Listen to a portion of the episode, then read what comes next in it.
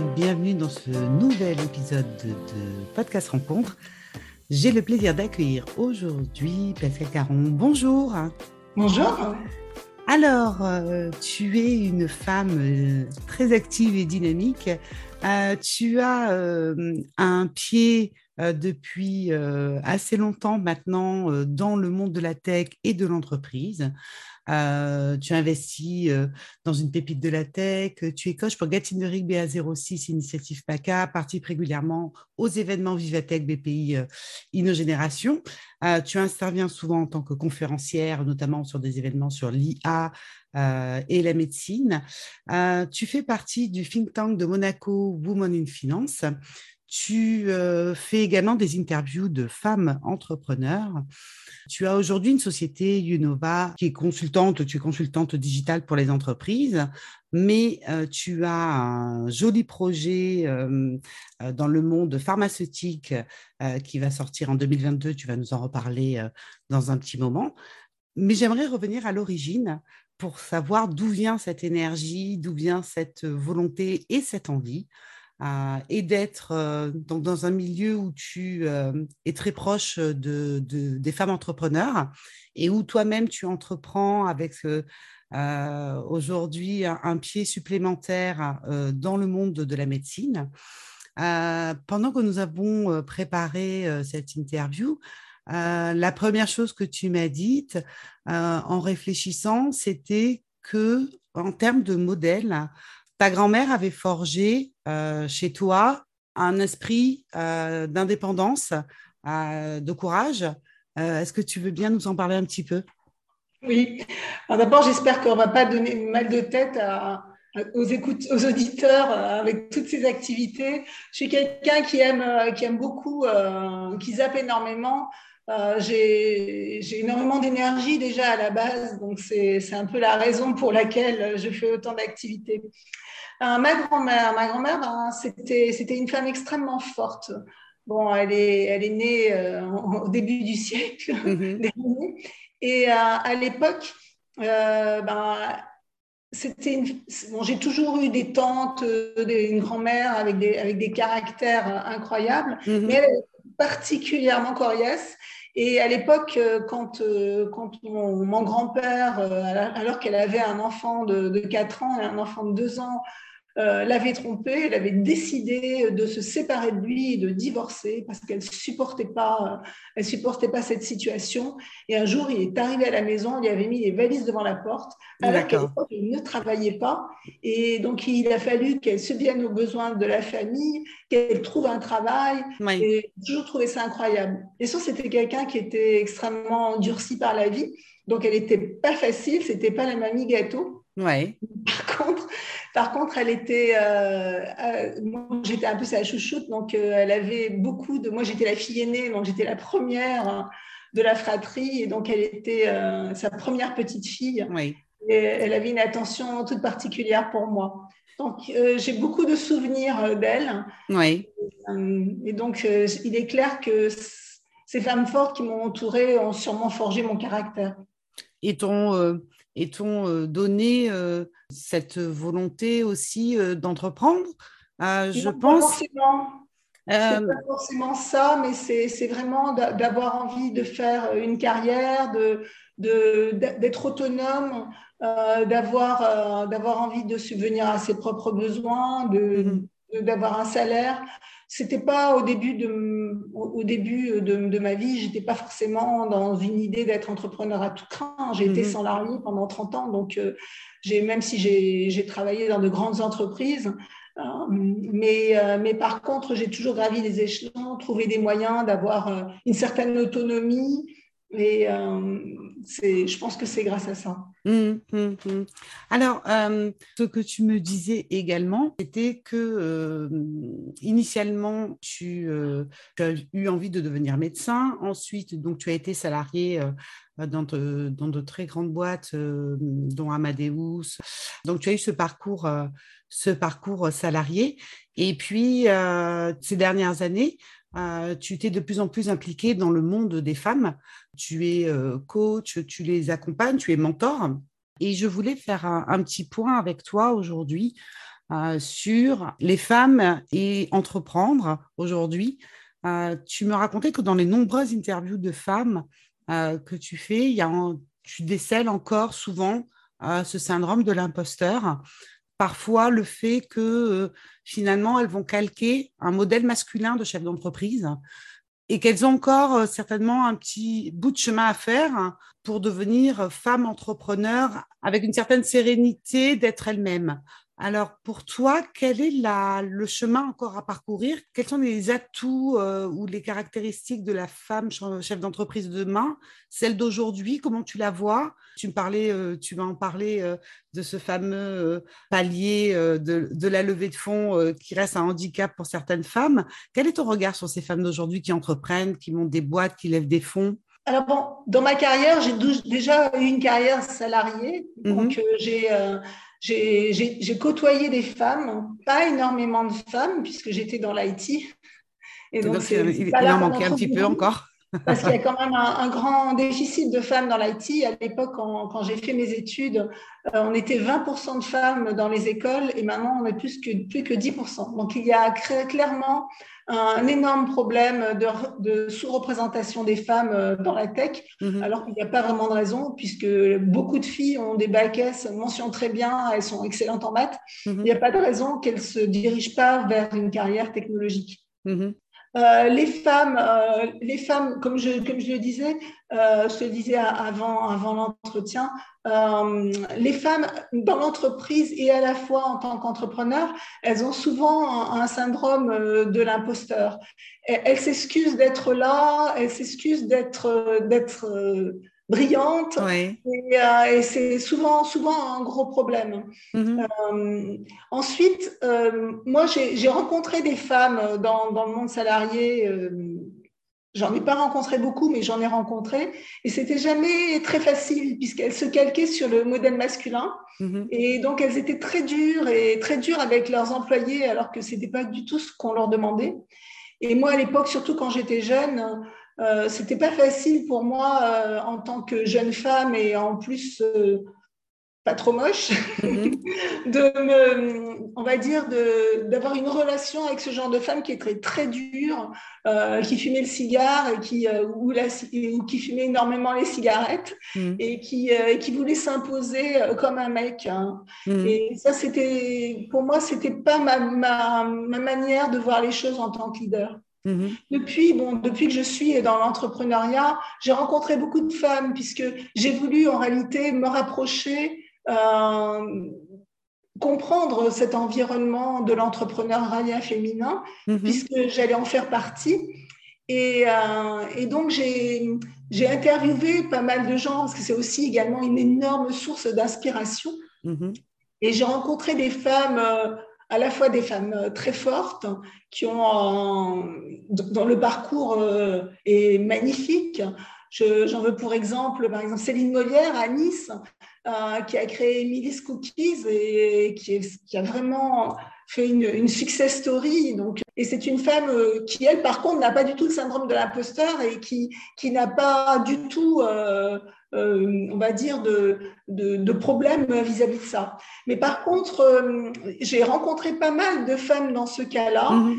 Et dans ma pratique de coach, puisque j'ai fait une formation de coach, c'est ce genre de choses, par exemple, que j'aide à gommer euh, pour qu'elles aient une impression pleine et entière euh, d'être entrepreneur. Oui, parce que par exemple, alors tu, me donnais un exemple assez amusant, euh, j'en parlais tout à l'heure, sur ce fameux palier des 200 000 euros. C'est-à-dire que parfois, elles manquent un peu d'ambition, elles, ont peur, et, tu me disais que dans, tout, dans, dans tous tes coachings auprès de ces jeunes femmes quand elles font des levées de fonds. À chaque fois, tu te retrouves avec ce montant de 200 000 euros. Elles n'ont jamais plus âge. Alors que les garçons. et c'est amusant parce que euh, moi, j'avais investi dans une pépite de la tech et euh, le premier montant que, que Virginie à l'époque voulait mhm. demander, c'était 200 000 euros. Donc, j'avais commencé avec ça. Et j'ai eu une grande discussion avec Imen Maharzi, mm. que j'ai interviewé euh, il y a quelques mois, qui a créé une société euh, géniale qui s'appelle On Your Cash et qui aide les femmes justement à, avoir leur indépendance financière. C'est mm. une investisseuse euh, absolument incroyable. Et, mm-hmm. et, elle me racontait justement ce palier des 200 k. Elle me disait, mais mm-hmm. les hommes ne me demandent jamais 200 k. Ils vont me demander un million, un million cinq. Les femmes, c'est 200 cas. Et, souvent, je leur demande, mais euh, qu'est-ce que vous feriez avec un million? Et souvent, elles se retrouvent un peu surprises et un peu décontenancées. Donc, euh, c'est étrange. Décontenancées. Mais, en effet, il faut que les femmes s'assument et, et qu'elles comprennent que donc leurs idées sont de bonnes idées, leurs entreprises euh, vont être pérennes. Il est clair qu'il y a un déficit au niveau des investisseurs dans, dans les investissements de, de sociétés euh, euh, créées par des femmes. C'est un problème en cours, c'est en train de changer. Ah alors? On le constate, je l'ai lu dans la, tu le constates? hein. euh, J'étais à un événement euh, de la French Tech Côte d'Azur, euh, justement sur les femmes entrepreneurs, et c'était des, un des sujets qui avait été abordé, c'était exactement ce sujet-là. Donc, donc je, pense qu'il y y a encore beaucoup de progrès à faire. Et comme je Parce que des business angels, du coup, sont beaucoup des, hommes. Mais, mais moins. Et donc, les hommes font, enfin, on va faire une caricature, mais puisque les chiffres sont là et, et, euh, c'est que les hommes ont euh, encore peut-être un peu du mal à faire confiance aux femmes. Que peut-être ils, euh, sous-estiment ou le business angel va sous-estimer le projet qui vient d'une entrepreneur. Mais j'ai beaucoup d'espoir, c'est en train de changer. Mmh. Eh écoute, je, te remercie de, de, témoigner à ce sujet parce que je pense que malgré euh, tout ce qu'on entend, euh, je pense qu'il euh, y a une réalité aussi de terrain sur différents sujets. Hein. Et, là, par exemple, sur ce sujet-là où tu, es particulièrement présente, du coup, tu as un regard assez juste sur ce qui se passe sur le terrain. Et, donc, c'est forcément intéressant, de, en tout cas, de pouvoir le dire. Alors, on est dans Podcast Rencontre et quand on a préparé cet entretien, je t'ai amené à, réfléchir sur les rencontres. Tu m'as parlé euh, de ta grand-mère. Et mais ce qui me venait aussi, euh, et à un moment donné, tu me disais, euh, enfin moi, je te, demandais quels étaient les entrepreneurs qui étaient inspirants ou qui, étaient, dont tu étais fier, qui étaient importants pour toi, et aussi dans tes rencontres. Et c'était aussi celle avec ton mari, parce que vous avez une relation où tu, vas le raconter toi-même, mais où à un moment donné, c'est toi qui l'as aidé à démarrer en tant que chef d'entreprise. Aujourd'hui, c'est ensemble. Et puis, il y a aussi effectivement à un moment donné ce, modèle où on, voit qu'on part de zéro et puis on, va sur le chemin de la réussite. Et, pour toi, c'était quelque chose, malgré tout, c'est euh, oui, un modèle qui fonctionne pour vous. Donc, mon, mari est très, très inspirant pour moi. Bon, ça fait plus de 30 ans que l'on vit ensemble. Hein, donc, on, a, on va dire on a grandi ensemble. Euh, il, est, il est médecin à la base. Donc, c'est un peu pour la petite histoire. Euh, j'ai toujours voulu être médecin dans ma jeunesse et finalement, je suis partie en informatique. Et ben, je me suis mariée avec un médecin. Et mes deux enfants sont dans le monde médical. Donc, c'est quand même un petit Finalement, tu t'es arrangé pour réussir quand même. Euh, il y a quelques années, mon, mari, euh, il y a même plus d'un temps, mon mari avait, avait vraiment l'envie de créer euh, sa propre entreprise. Et, et, donc, à l'époque, moi, je gagnais bien ma vie dans, dans mm-hmm. les entreprises successives pour lesquelles j'ai travaillé. Et donc, on va dire que j'avais été une sorte de sponsor. Et, et, donc, j'avais donc vécu euh, la mhm. création d'entreprises, euh, la mise au point des marques, on faisait des brainstorming le soir euh, pour définir, pour définir les marques. Et, et, j'ai pu voir en réalité la vie d'un chef d'entreprise. Bon, c'est, Philippe, c'est quelqu'un que, que j'admire beaucoup parce qu'il a, il a vraiment énormément de finesse. De, pour un médecin au niveau marketing, il est extrêmement brillant. Euh, et, c'est pour ça qu'il a réussi euh, dans, son entreprise, dans son laboratoire, maintenant avec euh, quelques années, à avoir plus de 40 salariés, être exporté dans, beaucoup de pays dans le monde, être numéro un dans l'ophtalmologie, dans la complément alimentaire dans l'ophtalmologie donc, je suis très, très fière de son parcours. Et j'ai pu voir mhm. aussi que, bon, être chef d'entreprise, c'est pas un, parcours facile et qu'il est souvent semé d'embûches et comprendre que, bon, bah, les gens autour, les compétiteurs ont toujours des coups bas, il y a toujours. Mhm. C'est jamais un, long fleuve tranquille. Et donc, ça m'a permis aussi de, comprendre euh, et de relativiser ce que c'était, de ne mhm. pas idéaliser la vie euh, d'entrepreneur. Donc, il y a quatre ans, ben, j'ai décidé de quitter l'entreprise pour laquelle je travaillais. Euh, bon, ben, pour des raisons personnelles, parce que bon, ben, je pense que j'étais mhm. un peu arrivée au bout et, et c'est lui qui m'a poussé à, créer mon entreprise qui s'appelle Unova. J'ai commencé, comme toutes les femmes, par faire du, du conseil. Ça, c'est ce que me disait, euh, ce que me disait Imen. Elle me dit, les femmes, elles commencent, surtout celles qui ont eu euh, des, franchement, des, euh, des, des, relations de pouvoir et de leadership, parce que j'avais, j'avais quand même une, j'avais une grosse équipe et mm-hmm. je, gérais du monde. Et elle me dit, elle commence toujours par du conseil. Donc, euh, j'ai dit, bah, c'est ce que j'ai fait. Hein. Mm-hmm. Je n'ai pas dérogé à la règle. Euh, j'ai même fait une formation. je n'ai pas dérogé à la règle. Bon, bah, ça servira toujours. Je me suis rendu compte assez rapidement que bon, bah, quand on travaille euh, pour une grosse entreprise mm. et qu'on fait du conseil, puisque c'était mon, mon rôle, et qu'on va voir Expedia ou American Express et qu'on leur dit comment travailler, comme on a la grosse entreprise derrière, bah, ils vous écoutent. La problématique, c'est comment faire pour euh, faire la même chose quand on n'est pas connu. Mm-hmm. Donc, euh, bon, bah, je, le fais actuellement pour certaines sociétés mm-hmm. parce que bon, je me suis rapprochée euh, de, sociétés de conseil avec qui je travaille, mais je me rends compte que, que bon, bah, c'est pas. je, suis, mm-hmm. je suis seule pour l'instant à faire ce genre d'activité et que c'est pas là-dedans que je vais forcément m'épanouir ça me plaît, mais ce euh, c'est pas forcément là où je vais m'épanouir. Donc c'est pour ça. Et donc, mon mari m'a dit, mais pourquoi tu ne créerais pas une société dans dans les compléments alimentaires? Alors, sur le moment, je me suis dit, moi, euh, je suis ingénieur en informatique, qu'est-ce que je vais faire là-dedans? Même si j'ai toujours cette sensibilité. Et finalement, euh, mm-hmm. Lors de mon expérience passée, donc il y, a, il y a quatre ans, j'ai fait un burn-out. Euh, et, j'ai cherché désespérément euh, des produits naturels mmh. avec des preuves scientifiques euh, pour résoudre ce problème. Parce que les, neurologues sont démunis mmh. devant, devant, devant ces cas et, mmh. et, souvent, ben, ils vous donnent des antidépresseurs ou des, des psychotropes qui ne font qu'aggraver les choses. Et donc, moi, j'ai refusé, euh, accompagné mhm. bien sûr par mon, mon époux qui, mhm. est, qui, est, médecin, euh, de prendre ce genre de produit. On a cherché désespérément des compléments alimentaires mhm. naturels et on n'en a pas trouvé beaucoup. Et donc, sur le moment, je me suis dit, je vais créer quelque chose là-dedans. J'ai trouvé mon thème. Donc, je me suis associée à il y avait du sens. Voilà. Donc ça faisait sens en euh, plus. Donc, hein, j'ai fait la rencontre d'un médecin qui, est, qui, a un laboratoire pharmaceutique en, Tunisie. Et donc, on a, on a décidé de créer ensemble le laboratoire Yodova Pharma, donc en gardant la même marque, mais. Euh, et, euh, et, donc, mhm. on, a consulté des neurologues et donc on s'est un peu plus diversifié. Hein. On a commencé par le stress, l'insomnie, mais là maintenant, on est aussi euh, sur les, les, neuropathies, sur un certain nombre de, on va dire, de, de problématiques de dégénérescence mhm. également liées à l'âge. Euh, et, donc, on, a, on, va lancer nos produits. Euh, on a un comité scientifique avec notamment une neurologue qui fait partie du board et elle nous a poussé à sortir des compléments alimentaires extrêmement technologiques que nous sortirons en janvier.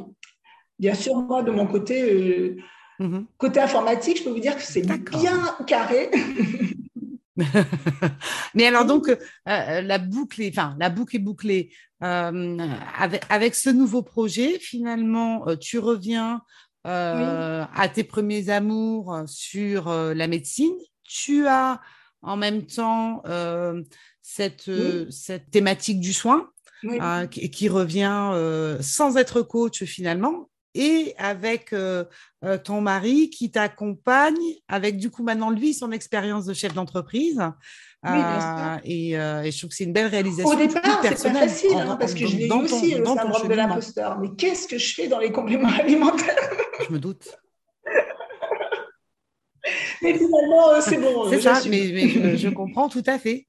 Je, crois que c'est bien d'avoir un regard sur soi, c'est-à-dire que malgré tout, ton mari qui a un regard sur mmh. toi, aussi te dit à ce moment-là, tu devrais faire ça. Et, c'est, je trouve que dans, le, dans, dans ce qu'on dit de la rencontre, hein, c'est que dans le lien qu'on peut avoir aux autres, avoir un regard sur soi aussi, ça peut être hyper important de pouvoir s'accrocher au regard de quelqu'un pour pouvoir dire aussi ah ben tiens je ne m'étais pas vue comme ça mais peut-être que c'est bien aussi donc du coup je suis dans une aventure entrepreneuriale mais je continue toujours à, donc à, faire du mentoring auprès auprès de startups Et c'est quelque chose qui me plaît beaucoup parce que j'ai eu l'habitude dans, dans, le passé, en étant, en étant salarié, à l'époque j'avais une, équipe assez importante. Mhm. et, et, donc le fait d'avoir euh, énormément, bon, c'était d'abord énormément de nationalités différentes hein, dans l'entreprise dans laquelle je travaillais, et également des, des, environnements complètement différents. On travaillait beaucoup sur l'innovation, ça me nourrissait énormément intellectuellement. Donc euh, plutôt que d'être dans un seul domaine, puisque je suis quelqu'un qui, euh, qui aime bien toucher à tout, bah, c'est mhm. très intéressant euh, d'aider et d'accompagner euh, des startups dans des domaines complètement différents. Mhm. Et c'est pour ça que bon, bah, je, je suis coach ou euh, bénévole dans, mhm. dans, pas mal d'associations. Et une association qui me tient très à cœur, c'est Initiative Côte d'Azur. Oui. Et une, une pour lequel je me suis beaucoup investie pendant la période du Covid, mhm. puisque nous avons accompagné beaucoup d'entrepreneurs euh, afin de, les aider à l'accession d'un prêt, euh, d'un prêt Covid. Hein, mhm. et, euh, et, donc, on les a interviewés, on a compris leurs besoins. Et, mhm. donc, je fais partie maintenant du programme de, de parrainage et j'accompagne quelques entrepreneurs, enfin j'en ai un actuellement au long cours, pour donc sortir de cette situation.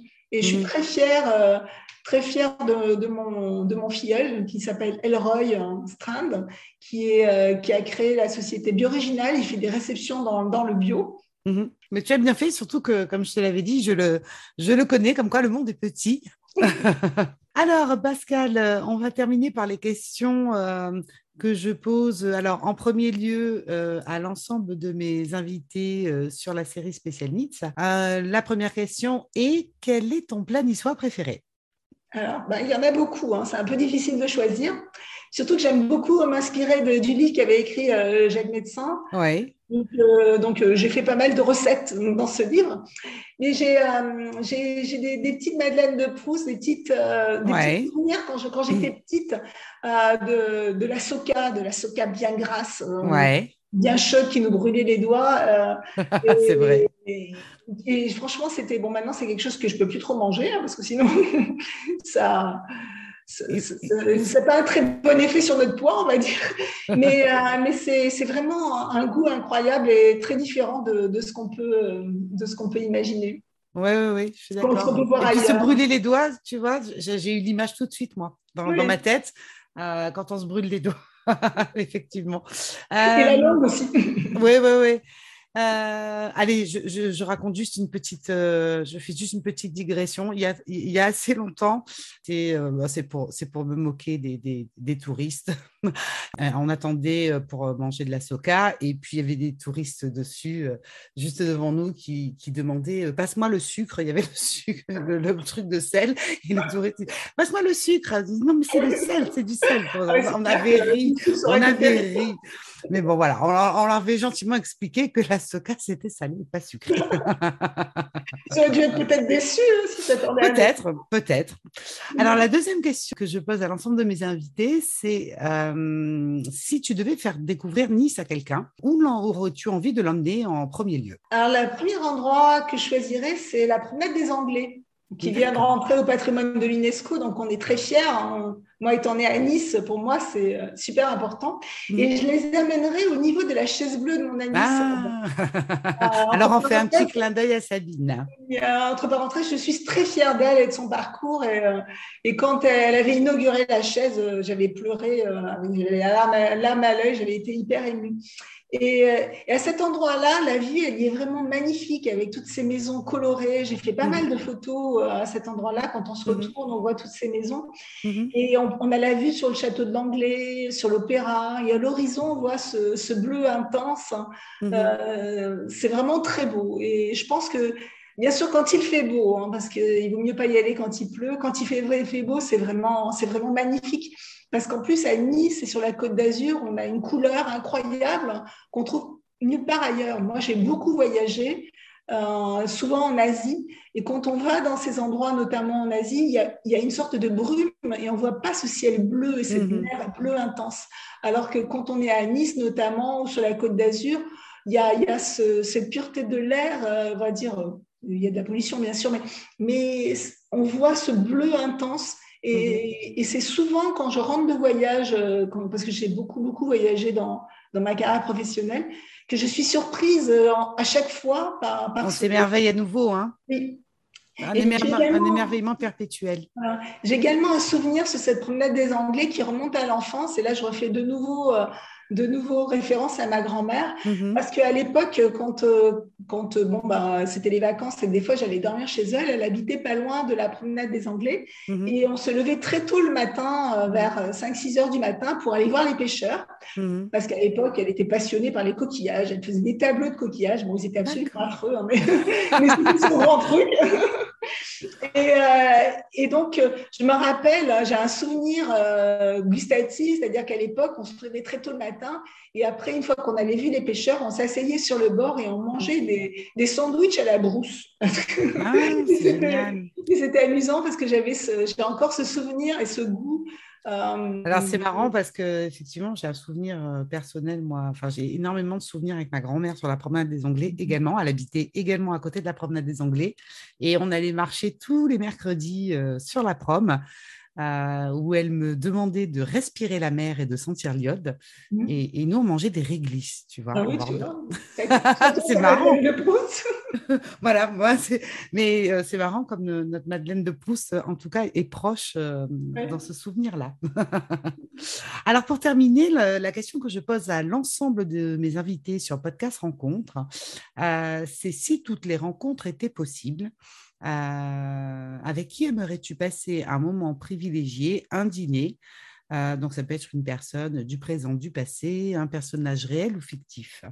moi, je suis très ancrée dans, dans, le, dans le présent et mmh euh, beaucoup aussi dans le futur. Mmh et comme je te l'avais dit dans, lors de notre préparation, euh, pendant ma période professionnelle, j'ai beaucoup fait de veille technologique, euh, réfléchir au scénario du futur. Mhm. Et, euh, et j'avais été beaucoup en, Chine notamment et aux États-Unis. Mhm. Et donc j'avais pu voir les, les, changements en réalité qui se, qui se passaient notamment dans mon dernier voyage en Chine. Et, et donc je suis passionnée par tout ce qui est intelligence artificielle, donc ça va être beaucoup plus sérieux. J'espère que je vais perdre personne. Mais euh, il y a énormément d'enjeux géopolitiques euh, dans, dans, le futur euh, sur l'intelligence artificielle. Mhm. Et moi, j'aimerais beaucoup interviewer, faire une interview croisée de Luc Julia. Mhm. Luc Julia, c'est le créateur de Siri et il se trouve mhm. qu'il est français. il a travaillé beaucoup aux, aux États-Unis. Et euh, il, a, il a écrit un livre sur l'intelligence artificielle n'existe pas, que j'ai lu bien sûr, que j'ai dévoré. Et j'aimerais beaucoup faire un interview croisé avec Kei Fu Lee, qui est un Taïwanais euh, qui travaille en Chine, qui a écrit euh, L'intelligence artificielle, la plus grande mutation de l'histoire, mhm. et qui explique ce que j'ai vu en réalité quand j'étais allée il y, a, il y, a, quatre ans, notamment en Chine, c'est mhm. comment la Chine utilise le pétrole du 21e siècle, que sont les données, euh, générés par des centaines de millions d'utilisateurs. Et ce qu'ils en font en réalité au niveau intelligence artificielle, mm. sur des domaines extrêmement étroits en réalité, puisqu'ils travaillent sur l'application de l'intelligence artificielle et du machine learning qui a été inventé aux États-Unis. Donc c'est extrêmement passionnant et ça serait hyper intéressant en réalité d'avoir les, deux euh, les deux regards une mm. personne qui a travaillé pendant longtemps aux États-Unis et une personne qui, elle, est dans l'application en, Chine mm-hmm. pour voir euh, quels sont en réalité les enjeux de l'intelligence mm. artificielle dans, le, dans un futur proche.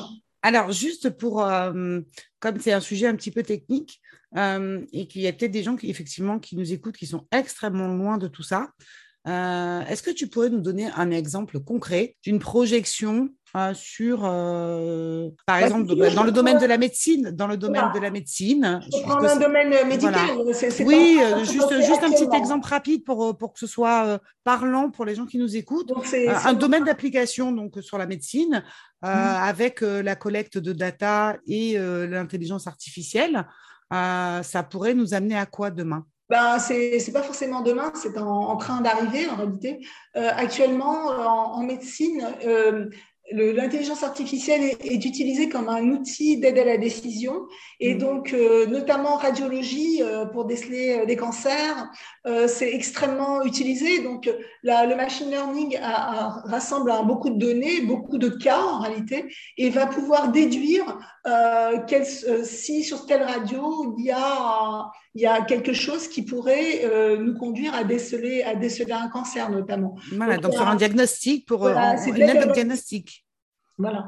Donc, euh, bien sûr, l'intelligence artificielle, euh, les robots euh, qui vont, qui vont avoir pensé tout seuls et devenir et, et, donc nous supplanter, ça, j'y crois pas du tout. Mais mhm. par contre, l'intelligence artificielle qui va, qui va remplacer certains métiers, certains petits métiers, ça, c'est clair que ça va être le cas.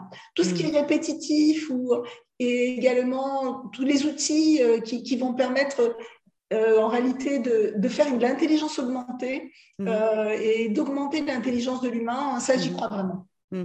Et puis, j'avais lu, les, par exemple, voilà, l'exemple, l'aide au diagnostic, c'est juste énorme, c'est-à-dire que euh, un médecin, allez, on est à Nice, un médecin niçois se retrouve face à un, cas avec une succession de, symptômes qui, à lui, ça ne lui parle absolument pas, pourrait avoir accès euh, à des données anonymes mais collectées par euh, euh, d'autres personnes qui se seraient retrouvées en France ou en Allemagne ou en Angleterre et que la concordance de tous ces symptômes aurait amené à un, diagnostic et un traitement qui ait fonctionné, ben, le médecin niçois peut prescrire à, à, son patient un, traitement qui a fonctionné ailleurs et été éprouvé ailleurs. Et puis détecter, détecter surtout les, les pathologies euh, de manière plus efficace en ayant une banque de données en réalité de, ce qui s'est passé euh, mm-hmm. avec d'autres. Donc mm-hmm. je, pense que c'est vraiment un outil et que en tout cas il y a j'ai pas de crainte vis-à-vis de ça. Pas mal de mm-hmm. gens en, craignent en réalité le, le, fait que les, les, petits métiers vont disparaître, mais en réalité d'autres métiers vont apparaître. Donc je j'ai pas de crainte, mais je trouve justement intéressant d'en discuter et d'avoir ces deux regards croisés. D'accord. Eh bien, écoute, euh, je te remercie, euh, Pascal, d'avoir participé euh, à cet épisode. Vous pouvez bien entendu faire des commentaires sur les réseaux sociaux auxquels Pascal et moi-même y répondrons avec plaisir. si vous avez aimé cet épisode, surtout n'hésitez pas à le partager et à vous abonner sur vos plateformes d'écoute préférées. Merci encore une fois, Pascal. À bientôt. À bientôt. Au revoir. Merci à tous, j'espère que vous avez passé un agréable moment en notre compagnie. Pour ceux qui découvrent, je vous invite à être curieux, à explorer d'autres thématiques, à rencontrer mes autres invités au travers de leur épisode. Podcast Rencontre, c'est chaque jeudi un nouvel épisode. Je suis Cécile Baeza, consultante en communication digitale, et si vous avez envie de soutenir ce podcast et l'aider à grandir, le meilleur moyen est de vous abonner et de partager vos épisodes préférés. À bientôt!